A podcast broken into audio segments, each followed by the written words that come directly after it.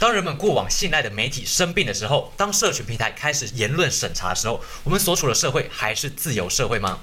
身处在自由世界的我们，你原本无法想象的言论的审查、讯息的封锁，已经开始出现在你我的生活之中了。你发现了吗？大家好，解读时间又到了，我是冠军，我是罗伦。最近的社群媒体非常的夸张啊，连总统的言论封锁了，川普总统的诶也被言论审查了吗？是啊、推特呢无限期的禁止了川普的账号，那脸书也禁止了川普总统的发文，那 YouTube 呢也随后跟进删除了总统的发布的影片。对，所以总统身边人其实也受到牵连啊，像林武的律师啊，鲍威尔律师的脸书也被封了，闹得沸沸扬扬的。诶，主流媒体在这时候也帮腔作势啊，大家有没有想过，过往被人民认为有权威性的主流媒体，以及被视为最有言论空间的社交平台，现在反而好像中共那样子一言堂的情况嘞。以前我们提到美国主流媒体的时候，大家都会觉得哇很有权威性啊，诶，他能调查真相啊，抽丝剥茧啊，那时候很拉风啊。是啊，我就想到了像是美国在七零年代著名的水门事件哦，就是一个经典的例子。原来被大家遗忘的这个在水门饭店的一个窃听事件，经过了两位记者的独立调查，诶，他揭开了非法窃听跟这个宪政危机的真相。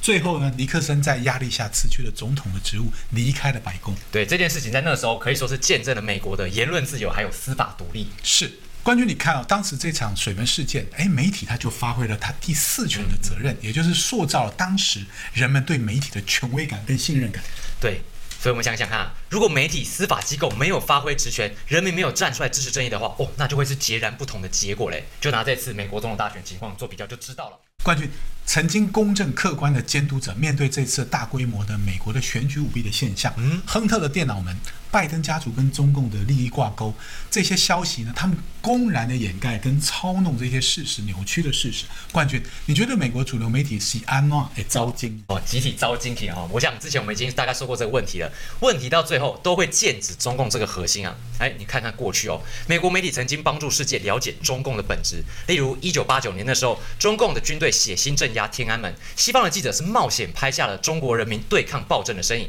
还有一九九七年的时候，美国媒体曝光了在中共扶植下倒卖死刑犯器官的黑幕，但是这样子相关的新闻到现在其实都没有了、哦。是没错，我们都知道中共有着非常巨大的野心啊，中国梦就是要用共产主义来统治世界，他建立了所谓的人类的命运共同体，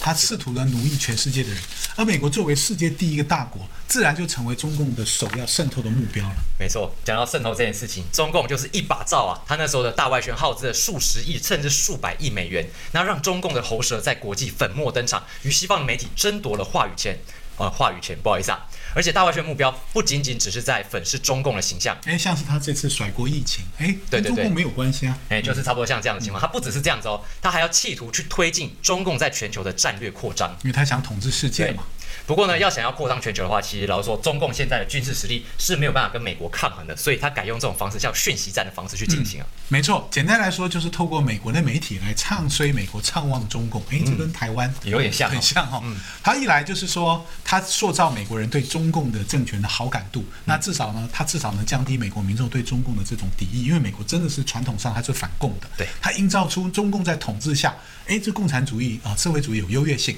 对那人民呢是富足的，那中美呢关系友好，哎，有利于中国。我们这个中国市场很大，充满商机，你来啊。嗯。但是它面临到一个情况，就是数位时代传统媒体呢经营不易，它这个背景下面，哎，这个主流媒体呢，在中共的这种权钱的这个金钱的诱惑下，它也真的很难洁身自保，它慢慢就变成中共的传声筒。嘿，对，其实就这就刚刚讲的这个，我就觉得有点像打仗一样，因为从外部突破其实不容易，攻不进去。对，所以就搞了一个特洛伊木马屠城那样子，从内部要攻破，其实就从容易开始，对，哦，所以说中共知道媒体的影响力非常的大，毕竟可以影响到人们看到什么讯息啊，人们怎么解读啊，进而去影响人的思想、决策还有行动。也因为人们对媒体是很信任或者很依赖的，容易在认识上、认知上产生一种叫先入为主的这样子概念。嗯，关于我举个例子好了，我们都看，你有看到《哈利波特》小时候哈？当然，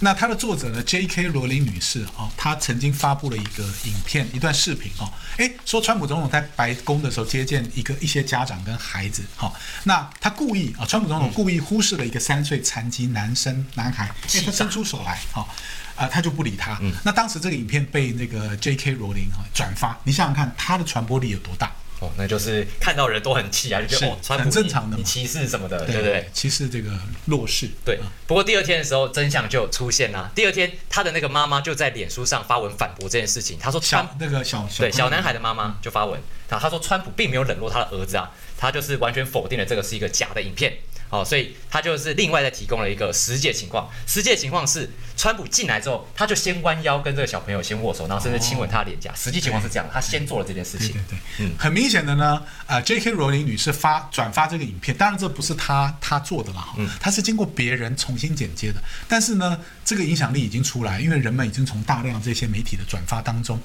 产生了对川普一个很糟糕的印象。哎，大部分的人都认为说，哎，这个影片就是事实啊，对，就是我们没有人要去，没有人会去追究它。嗯，这就是我们刚刚所讲的先入为主嘛，然后谎言讲一百次就变真理了。是是是，不容易哦。所以我们在那个呃有一本书叫《魔鬼在统治我们的世界》，是大纪元发行的哈。是他书中就有提到了哈，他说了哈，他说媒体呢就像我们的眼睛、耳朵，甚至是大脑，因为对媒体的信赖。我们容易产生的这个先入为主的观念，这样子就像我们之前提到了，媒体可以是普世价值的捍卫者，嗯但它也可能是邪恶的胁从者。对，说的非常好。就像共产国家，在在共产国家，媒体没有疑问啊，它其实就是党的工具嘛，是哎，就是它的喉舌嘛。有一句话说的非常贴切，它是一个顺口溜，好像打鼠来宝一样。他就说：“我是党的一条狗，党，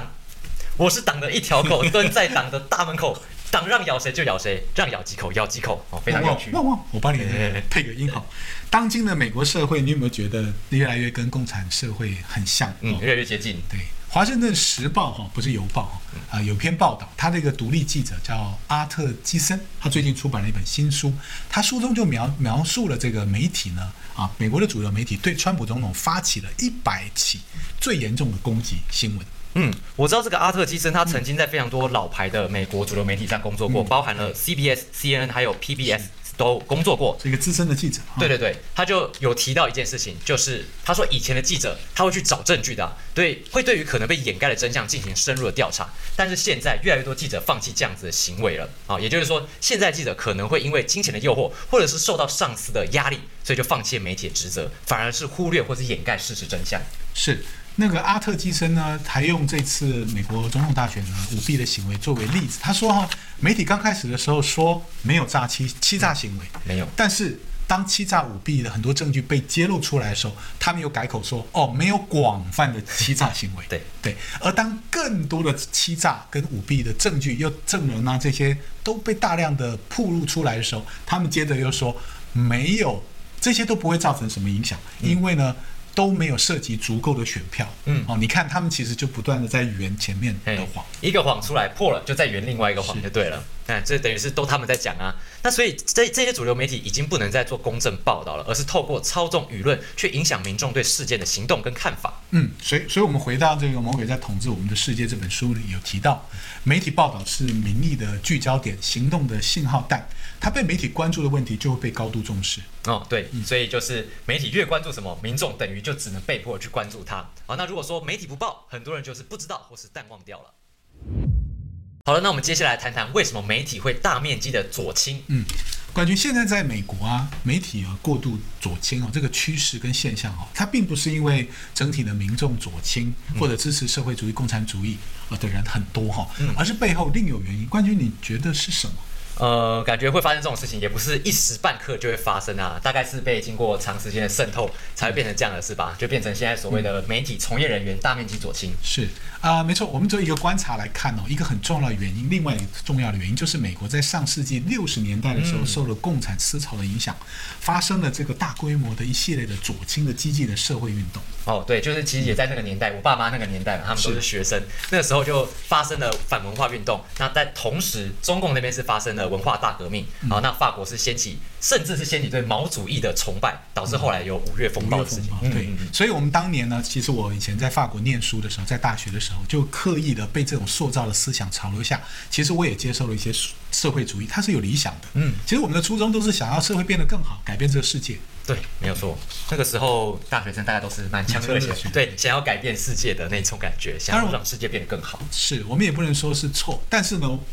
问题在于说我们很少人有意识到、包括现在我才意识到，原来社会主义其实就是共产主义的初级阶段。对而当年这些受到共产主义社会思潮影响的这个学生们，毕业了后呢，进入社会工作啊，他很多人就进入了媒体界啊、学术界啊、教育界啊、政府啊、呃机关变成政治人物啊、艺术啊这些主流社会等等领他们域里面。毕业就进主流社会了，没有错。那这些人进去之后呢，他们就会把他们那时候大学时候得到的这些思想去实践在他们的工作之中，包含现在的媒体领域，就是有非常多这样子的人，所以演变到当今的美国社会，这个美国的价值观严重的左倾，其实是大面积的人都受了这些从学校毕业出来的人的影响，才变成这样子。好，那他们做了什么呢？例如以自由之名合理化各种反社会、反道德、反道德的颓废行为，就变成一种过度的诶极端的自由啦。嗯，诶对，像是性解放、吸毒或者是堕胎等等的，诶其实看起来非常的自由奔放，但其实人就这样子慢慢的沉迷在欲望还有享乐之中了。嗯，关于你刚刚提的，我们刚刚聊的是内在的因素，就是说因为媒体的影响所带来的。嗯，但是呢，还有一个更重要的外来因素的催化跟促进，就是中共的渗透。好，那我们下一节来谈。好，罗伦哥，我们刚刚谈到了外力部分，中共到底是用什么方式来改变美国呢？是怎么样影响，借由美国的媒体来改变美国人的思想啊？嗯，冠军我们都知道，因为全世界的媒体呢都是由私人资本经营，大部分哈、就除了这些少数的呃这个集权国家中共以外哈、那以美国为例，其实很多资本跟中共呢自然就有很多勾兑哈、那他们的手法呢就是呃怎么讲？呃，媒体是独立性的，它慢慢就因为中共收买的关系，慢慢就江河日下。那他们出手，中共买媒体是，哦他他收买媒体是嗯出手很阔绰，嗯但是呢，因为他手法非常的隐秘，所以一般人很难注意到。其实他就是利用商业模式啦，因为我可以给你广告费啊，中共也可以给你广告费，很多的广告费啊，这是非常合理的事情。就像是在纽约的广场上，那个中国品或是夹报纸的那种广告，很多是它其实内容是在讲讲好中国的故事，好山好水啊，或是人民安居乐业，很棒。但是其实它背后的目的就是要去讲说中共这个政权下的合法性还有优越性，它的真正的目的是这个。所以虽然很多媒体他知道他的目的是这样哦，还是为了利益而默不作声，所以才会说现在左流这样子变成了浊流媒体。嗯，这就是我们常常在讲嘛，这是自入性行销。嗯，他在隐蔽的宣传共产主义跟社会主义的价值观。对其实他这样也间接的诋毁了这个美国的传统价值。就这样一步一步，他们就蚕食了美国。好，有一个在线杂志《联邦党人》在去年五月的时候有一篇调查报道，总结了各大媒体与中共的商业关系。好，我要来举个例来说，我们就拿出我们的小板板来看一下，大家都很知道的一个纽约《纽约时报》，它最大股东其实是墨西哥的亿万富翁斯利姆，他经常和中国的公司有业务上往来。而且根据彭博法律的报道，斯利姆的公司正在与中共的电信巨头华为合作哦，他是准备向哥伦比亚政府去推荐一个五 G 的试点项目。哦对，五 G 哦，说到五 G 哦，脑袋清楚的朋友都知道，其实华为就是伪装成民营企业的中共党国的这种军工企业。嗯那华为大家都知道，它人在积极的渗透的全球，危害全世界的国家利益，包括台湾的。没错，难怪华为不断的收买美国的高层、社会还有立法人员，他就是想要推翻美国禁止使用华为五 G 网络立法。这是美国，呃，假如说美国这样子做，他们封杀了华为的话，哎，那他这个黑黑生意就黄了，就没得做了。好，那我们一样要掏出我们的小板板来看一下下一个部分。我们看一下是《华盛顿邮报》，它的老板亚马逊的 CEO 贝佐斯一直以来也试图在中国市场开拓亚马逊的业务。他说了一个，亚马逊已经做好了服务 China 的准备了。他直接这样讲。嗯，关于你知道过去多年来啊，那个《中国日报》这份由中共出资的这个报纸，长期把一份叫做《中国观察》的这个插页，对作为付费广告，嗯啊，在在那个《华盛顿邮报》中刊登。那很多民众都以为是媒体的报道，因为你在看嘛，对，因为它是插页嘛。但是呢，在插页的上方呢，通常你要标注嘛，说哦这是付费广告付费广告。但他用了很小的不显眼的文字说，哎，该内容来自中共的官媒。哦哎，这就不知道啊，它小小的对不对？嗯那我们都知道，呃，例如《华盛顿邮报》啊，这个呃《华尔街日报》等等，它其实是公开接购接受这个中共的广告费，嗯那在里面散发中共的宣传品，诶，就是为了打造中共美好的形象。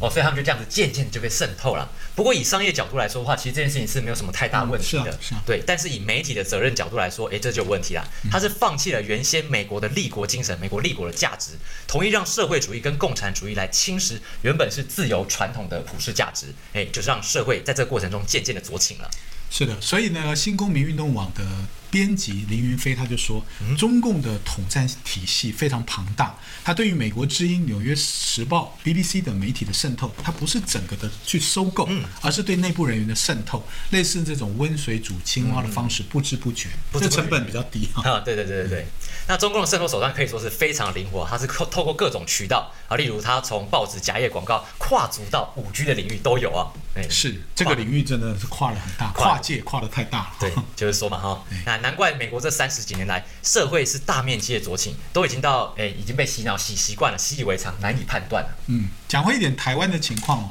其实中共也利用了红媒影响台湾的企业界。冠军，你知道吗？这个呃，台湾很多企业家这个做品牌的不敢得罪媒体，因为担心记者啦或者媒体对企业做的报道会影响企业的形象啊、生意啊，还有股票、股价等等。那你想想看，如果媒体被染红了，就是说我们说的红媒啊，这些红媒的这个记者，甚至会反过来去威胁、影响企业主，不管做什么。你不要做任何事情让中共不高兴的事情。嗯不能让中共不高兴啊。嗯，对，其实这意思就是说，红媒在审查着台湾的企业，诶，然后企业就因为害怕，导致说他们也开始自我审查，变成这样一种情况。是，所以我们从这样的现象大概就能了解到，红媒的危害危危害真的非常大。那如果呢，更多的民众呢，能认清中共的这种手法，拒绝红媒的话，我想这些不管是企业家也好，政治人物也好，我们就不在于受迫于中共的威胁。嗯，没错，做的非常好。好，那我们今天一样，最后我会帮大家整理一下今日重点。第一个，会我们会谈到中共与共产主义的渗透，让媒体从左流还变成了浊流媒体。好，那第二个，我们谈到了媒体左倾的现象，其实受到了共产思潮的影响，造成了社会主义在社会美国社会的扎根。那第三个呢，是中共是怎么样透过讲好中共统治下的中国好故事来渗透媒体，进而影响世界。好，那今天因为时间的关系啊，我们下半集会继续跟各位分享媒体洗脑民众的六大手段，以及中共怎么让媒体转红的。今天影片呢就先到这边，喜欢我们内容的话，欢迎订阅、按赞、分享，还有开启小铃铛。另外，开车的朋友呢，也可以在 Pocket 上找到我们哦。喜欢什么主题也留言让我们知道。我们下次再见，拜拜。